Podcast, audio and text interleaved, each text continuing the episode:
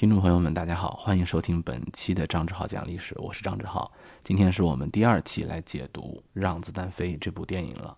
紧接着上一期，我们的核心情节来到了双判案，在劫车和鸿门宴这两场戏之间，双判案啊，算是给后面的戏定了一个调子，给高潮来了一个预热，来了一场预演。双判案指的是第一场的冤谷案和第二场的凉粉案，这两场案子呀。是黄四郎方和张麻子方的两次攻防转化。我说冤谷案是张麻子方攻，那么凉粉案就是黄四郎方的反攻。在网上呢，这个凉粉案的解读特别多。我看了一下，有很多解读，比如说有拿这个聊什么看客思维的，这是最普遍的了啊。还有拿这个聊什么网络暴力的，哎呀。挺没意思的，最没有意思的、最无聊的是，有些人说，如果我是小六子啊，我们应该如何去破解胡万对我们的诬陷？我为什么说它没意思呢？因为它失掉了电影文本本身带给我们的乐趣嘛。这就是拿电影当一个糖葫芦串儿，至于扎什么东西，他们自己要往里加啊。他们想表达看客思维，他们想表达什么互联网暴力，然后他就拿这东西来弄。当然就看弄得好不好了，是吧？我觉得也无可厚非嘛，表达自己观点。但是我还是挺喜欢姜文影片给我们带来的内容的啊。我们多聊聊细节吧。接着上一集讲到，我们上一期结尾处讲到，张麻子提出了站着把钱赚了的思路，而且这个思路明显不是应激反应，是想好了的，因为他已经穿上了长衫。上一期我们讲过这个长衫的意味是什么啊？衣服在整场电影当中。大家一定要注意，很多人的衣着代表了他们的一些立场和阶级属性，或者说他们自认为自己的阶级属性，对吧？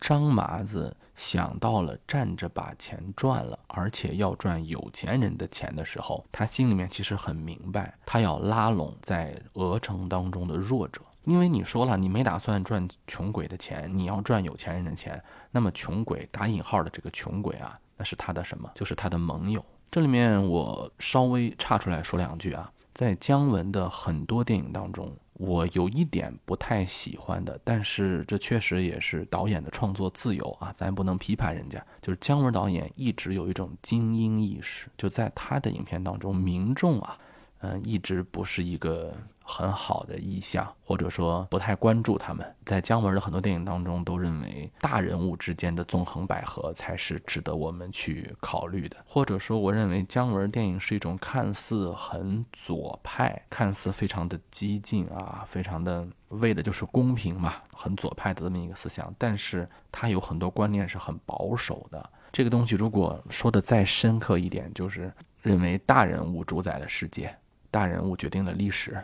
或者说关键历史人物决定了历史，这个我只能说我自己不是很喜欢啊，不是说人家表达的不好，因为每一个人都有自己的历史观念嘛。我再说一句啊，这个不是人家导演的错，在我自己的节目当中，我多次表达了我的这个现阶段二零二二年，对吧？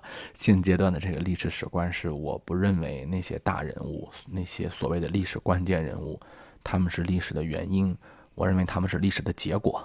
我认为真正的历史原因在。那些没有名字的人的身上啊，这个张麻子呢是要挣这个有钱人的钱的，所以他很清楚这一点，就比他的那个义子小六子要强得多。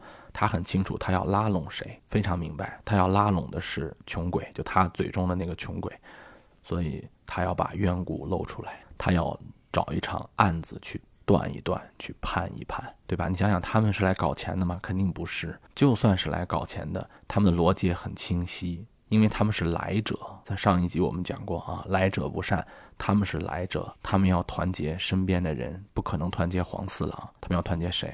就团结那些在影片当中没有脸部任何近景，只是一个符号的光着膀子的那些群众吧。他们看着这些，汤师爷说这个冤谷是乾隆时期就已经设置的，后来再也没有人敲过。这里可能也有一种历史观的表达，就是。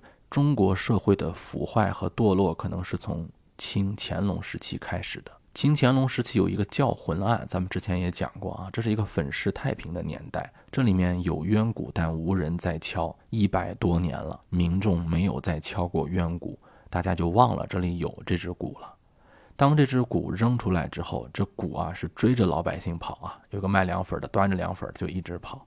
姜文影片当中啊，借这个卖凉粉的嘴说：“哎，这个鼓怎么老追着我呢？”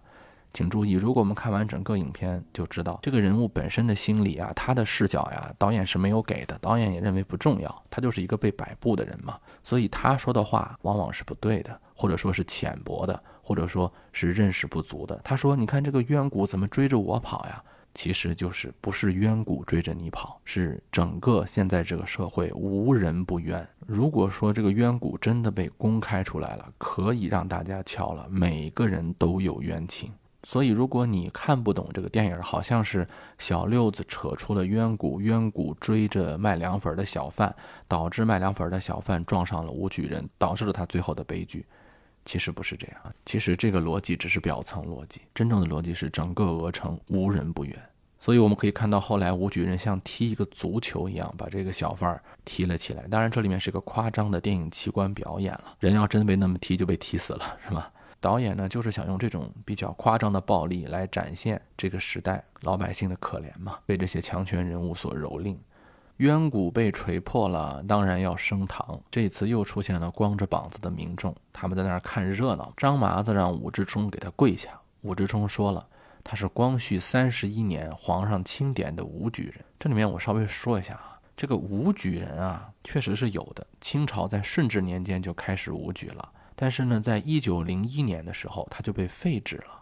一九零一年是哪一年呢？是光绪二十七年。换句话说，光绪二十七年之后就没有武举人了。他这个武举人肯定是假的。他说他是光绪三十一年的武举人。光绪三十一年是一九零五年嘛？一九零五年你别说武举了，文举都没有了。我们都知道科举这是在一九零五年被废除的。武举人这次没有唬住老爷，被老爷摁着打了板子，磕了头。这里面有一个情节，张麻子跟师爷说：“你这个权柄啊是不好使的啊，你拍那个金堂木是没有用的。”他拿出一把枪来说：“这个才好使，因为确实吓住武举人的是枪啊，权不好使，枪才好使，枪才好使啊！”再说一遍，当然我们可以看到，拿着枪走在民众面前的县长得到了民众山呼海啸的拥护。说县长是青天大老爷，然后我们就听到了那句名场面：“我来鹅城办三件事儿，公平，公平，还是他妈的公平，不准跪，要站起来，起来，不愿做奴隶的人们嘛。”但是我们可以看到啊，仔细想一下，民众跪的是县长吗？不是，民众跪的是手里的枪。民众站起来了吗？没有，民众只是做了对枪的妥协。这里的民众给的是背影，一条条赤膊的汉子站在那里，他们还是一个没有开化的状态。在这里呢，影片有一个舒缓情节，小六子跟县长啊之间有一番对话。这里面提到的两件事，第一件事，县长对小六子未来的期许是让他做学生，要去留洋，东洋三年，西洋三年，南洋三年。要学习西方先进事物，比如说这个留声机是怎么把声音吹进留声机里的。这场戏呢，就是给一般看电影的观众交代：张麻子不是一般人，他知道木扎，对吧？就是莫扎特，他知道留声机，知道去留学，等等等等。这是一个有见识的人，不是普通的马匪。这里面说第二个细节，就是莫扎特这首曲子呀，是他的 A 大调单簧管协奏曲，播放的呢是第二乐章。这个乐章曾经在著名的电影《走出非洲》当中使用。这里面插出一句题外话啊，我第一次看《走出非洲》是我高中的时候，学校组织看电影，大礼堂放了这个《走出非洲》，哎，真的当时是震撼到我了。莫扎特的这首 A 大调单簧管协奏曲第二乐章啊，是莫扎特在人生最后阶段写出的音乐，也可以说是他最后一首协奏曲，是给当时举世无双的单簧管高手史达穆勒而写。当然，这里也可能暗喻了六子的一个结局。在这个桥段的最后，姜文借影片当中县长张麻子的口说出了这样一句话：“说莫扎特呀，离咱们很远。”这里面可能是在说，艺术其实离我们现在的消费主义的电影市场是很远的。汤师爷叮嘱张麻子不要跟寡妇睡觉啊！其实呢，我比较喜欢影片当中汤师爷跟他自己夫人啊，就是他这个县长夫人这段感情。我们不能说汤师爷就是一个纯粹冷酷无情的人，我觉得他对他的这位夫人还是有感情的，就算不是那种我们认为的才子佳人的感情，可能是一个恩客和一个青楼女子的感情，但其实也是有的。当然，我们今天这一期不是重点讲汤师爷，这里只是埋下一个扣子。我们在后面几期节目当中，我们会重点讲汤师爷和县长夫人这段感情。黄四郎说：“把县长收拾了，要分三步。注意啊，黄四郎说了要分三步啊。这三步的结果，要么滚蛋走人，要么跪下当狗。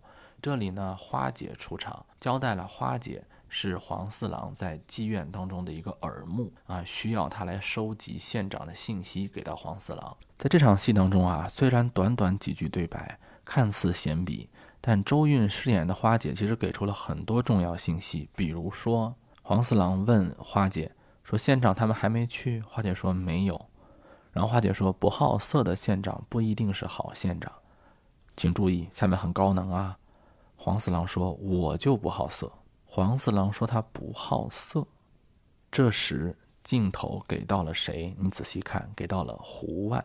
胡万在这里啊，非常多很奇怪的镜头，比如说花姐一进来就把镜头给向了胡万。胡万很惊慌失措，而且好几次花姐跟黄四郎对话的时候，镜头落点都给在了胡万的脸上。黄四郎不好色，这里面我们可以理解为黄四郎可能是不好女色。花姐呢是黄四郎的眼目，花姐是黄四郎的人，但是不是他的女人。而镜头不断的给向胡万，这里面可能是在影射胡万跟黄四郎的关系，可能是断袖的关系。这在后面的很多情节当中也有体现，在黄四郎跟花姐对话过程当中，镜头又不断给向胡万，我们也可以猜测胡万跟花姐的关系是什么。至少我们可以感觉胡万对花姐有意思，或者说胡万跟花姐两个人有眉来眼去。这个我曾经看过一个演员陈坤的采访，说当时拍了其实很多戏的，只不过后来呢，由于信息密度太大，就给剪掉了。所以我们可以感觉，在编剧或者导演最初构思的时候，花姐跟胡万这个人之间的关系也是有情愫的，所以让胡万这个人可以解读的地方就更多。随后呢，就是那场重头戏了，小六子被骗去了讲茶大堂，去面对他那场人生的两碗粉的疑问。讲茶大堂呢，是明显的川渝地区啊，袍哥讲事情的地方。办案子的地方，我们之前在专门讲袍哥那一期的时候讲过啊，讲茶讲茶吃讲茶。首先我说一下我对这场戏的观感啊，呃，这里面只是说二零二二年的我对这场戏的感觉，所以纯粹是主观意味，大家呢可以讨论。第一，我不太喜欢这场戏，这个不太喜欢呢，我想了一下，可能也是我的原因，也有电影的原因。先说我的原因啊。我个人不太喜欢陈坤的表演，啊，这里面我不是攻击人家陈坤这个演员啊，我只是说我个人的这个品味，我有很多不喜欢的演员，现在都很火，所以后来我总结过，这是我的问题啊，不是这个世界的问题。我发现我的很多品味跟好多现在主流的品味都不太一样，所以我总结了，这是我的问题。当然，我的问题我也不打算改了啊，我不太喜欢陈坤的表演。我觉得陈坤的外形是一个天生演员的外形，他的眼神基本上都不用怎么太表演，就有很有内容的一种感觉。但是他的表演呢，就真的是打动不到我。他在整个的这次讲茶大堂的表演啊，我觉得特别的聒噪啊，给我的感觉是很聒噪。哎呀，就是你这不是欺负老实人吗？啊，就用力过度吧，我觉得是啊。而且最后他那一滴眼泪。给人解释出来一堆，有人说：“哎呀，这个胡万为什么会留下最后一滴眼泪呢？是因为他就是曾经的小六子，小六子就是现在的胡万。胡万在小六子的死当中看到了自己，他曾经也跟小六子一样有理想啊，有抱负，但是他自己不得不委身于黄四郎。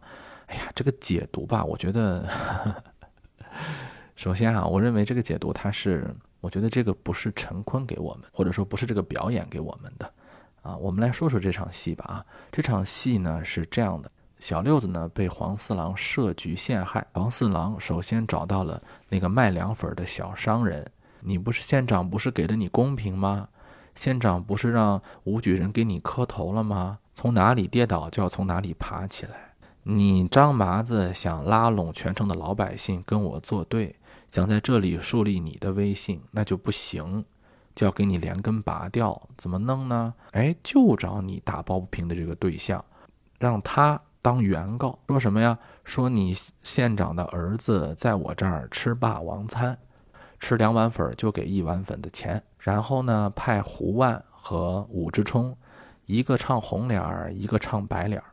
逼着小六子自证清白，这种事情呢，清白肯定是变不了的。就算你变得了，这也是留下一个疑问，所以就等于说是给县长身上泼脏水。这个东西伤害看似不大，但其实很难洗除。这就是我们常说的造谣的动动嘴，辟谣的跑断腿。为什么要选小六子呢？有人说啊，小六子是他们这个团队当中最弱的，不是？是小六子是最难跟县长切割的。我选择这里面任何一个人，县长都可以说，那我就以正加法呀，对吧？比如说选老三、老四，说他们吃霸王餐，县长来个狠的，说那我就把他现场枪决，就说不定还给县长整圆满了。你看县长为了维持公平，把他的人都杀了，真是好县长。有人说这个张麻子可能做不出来吧？这怎么做不出来？对吧？不一定要真杀啊，而且就算是真杀，黄四郎怎么能知道张麻子能不能做出这么狠的事儿来？但是他儿子就不同，就算县长想大义灭亲，哎，我想把我儿子杀了也没用。那么在老百姓眼中，你是连自己儿子啊，不管是义子还是亲儿子吧，你连自己的儿子都能杀，那你还是个什么人，对不对？大家也不会相信你了。你要不杀呢，不杀就完了，你的那个公平就打上了问号。所以说诬陷小六子，不管小六子怎么反应，他是肯定跑不了的。所以我说，很多网络上的人说小六子怎么应对这个局。怎么应对也没用啊！你怎么应对也没用，可能你的不同应对，只是说小六子可能不会死，那也没用了。县长就已经被泼脏水了。这里面呢，胡万跟武志冲有一个经典的配合，不是说一个唱红脸，一个唱白脸，不是。大家总总觉得，哎呀，他们一个唱红脸，一个唱白脸，一个假装帮着小六子，一个去质疑他，一个起火，一个架秧子，不是这么简单。大家请看一个细节啊，就是有一个情节是。胡万假装跟武志冲起冲突，而武志冲呢，一个动作就把胡万弹开很远。哎，各位，你们觉得这一幕像不像咱们之前看到的某些什么气功大师，对吧？武志冲真的那么能打吗？这个说自己是光绪三十一年的武举人，真的有这么大的本领吗？好，就算有吧。这起码也是一个宣誓，告诉六子，你甭耍混，耍混也没用。在这讲茶大堂，我们这儿是有能打的。你要真的动粗，你不一定打得过我们。就这个动作，其实两个人一配合，是有一个威慑的。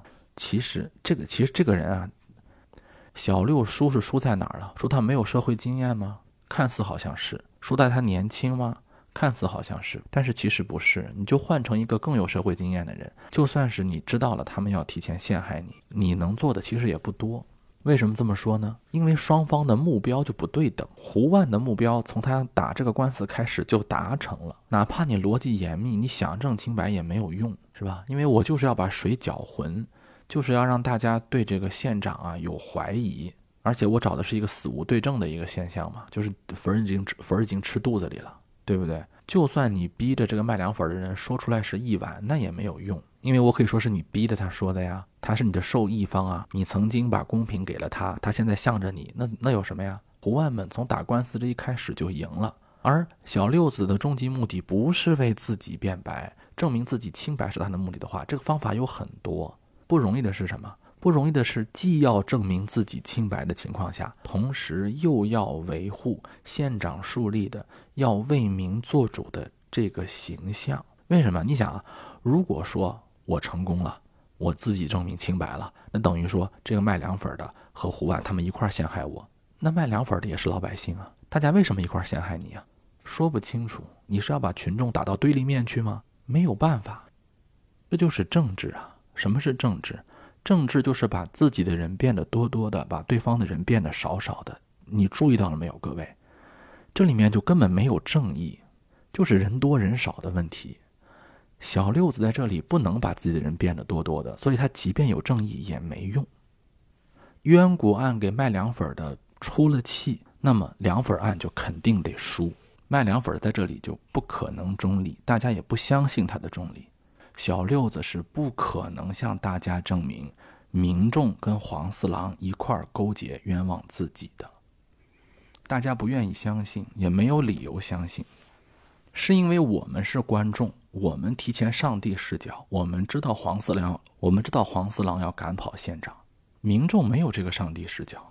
你需要让那个民众理解很长的一段逻辑，说你看，我们现在要为你们做主，我们是你们的代表，黄四郎是要压榨你们的，所以黄四郎要搞出我们，而搞出我们的同时，是让一个卖凉粉的人来冤枉我，这个逻辑太复杂，这种逻辑啊。完全不如县长的儿子欺负人来的简单。县长儿子欺负人太简单了。这种故事模型，大家脑子里面就有。人类学有个概念啊，人的大脑只能理解我们见到人的大脑啊，只能通过故事去理解世界。这个话说的看似有点极端，但是它是有意义的。县长的儿子欺负人的这个故事，就是仗着自己的爹欺负人的故事。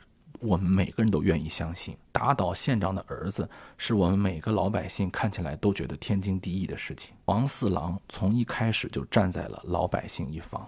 我说的是舆论上，当然我们都知道他其实是压榨老百姓的。可是他选的这个故事模型，让他天生站在老百姓一方。县长儿子欺负人嘛，大家太愿意理解这个故事了。可是你说。你要让老百姓了解，你们是被压迫的。首先是自我否定，对吧？你们是被压迫的。县长是好人，你是外来人啊，但是说你得是好人。然后呢，县长要为你们好，为什么为你们好呢？不知道啊，我们也不知道为什么县长为为我们好，我们说不清楚。大家想想，你们带入老百姓，你们怎么想？凭什么为我们好呀？你要干什么呀？这个原因我们理解不了呀。你要为我们好，然后现在黄四郎不让你为我们好。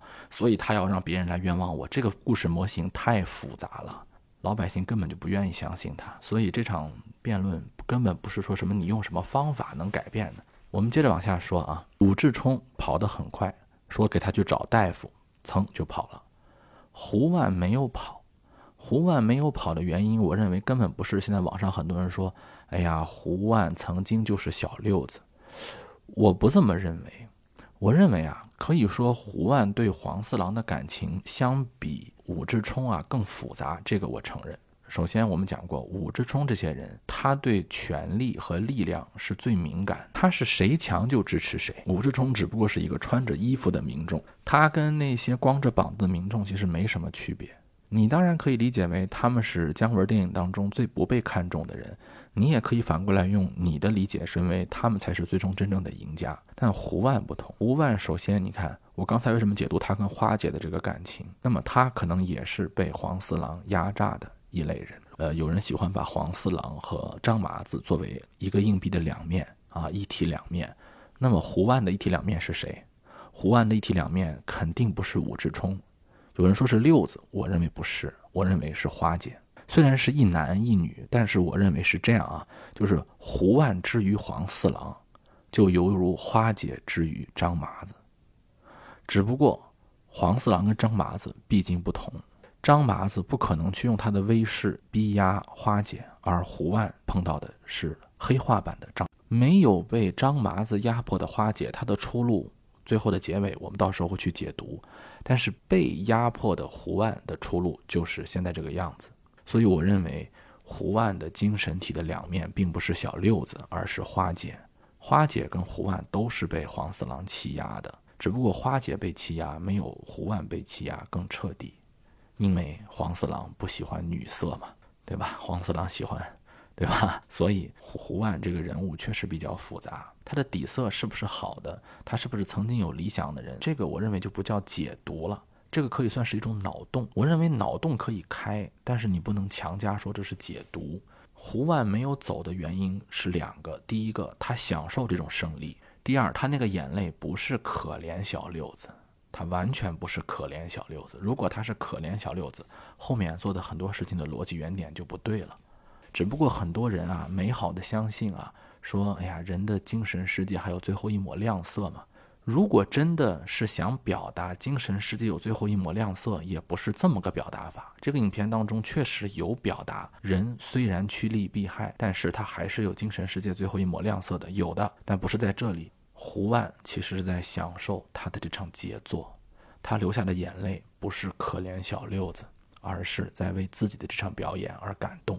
他成功了，他享受这个东西。当然，这个东西是不是他曾经受过苦难的再复演呢？也有可能。啊，比如说有一种人格，有一种心理是说，人会不断的通过伤害自己来体会这种安全感，是有的。这个你只要稍微学点心理学，你就能明白啊。人通过不断对自己的伤害，或者是对自己曾经受过伤害的回顾，或者不断的完成曾经受过伤害的一个情景，来展现出自己的一种慰藉和安全感。如果你看过很多那种犯罪心理学的话，你也可能比较了解这一点。胡万是要享受他的这场胜利，武志冲没有这个需要。武志冲是个趋利的人，换句话说，他只是一个朴素的坏人。他只不过是觉得，哎，我赶紧去向黄四郎邀功，我能多得一个鸡腿什么的，我得赶紧跑了，肯定有人去送信了，我得保住自己的命，别让人家张麻子来了把我杀了。但胡万完全是那种，嗯，要享受自己犯罪快乐的人。但这种人的扭曲程度肯定是要比武志冲要高的。黄四郎看到六子被杀，怒不可遏，开枪就要杀人。后来被师爷赶紧摁住，说出了杀人诛心的名场面。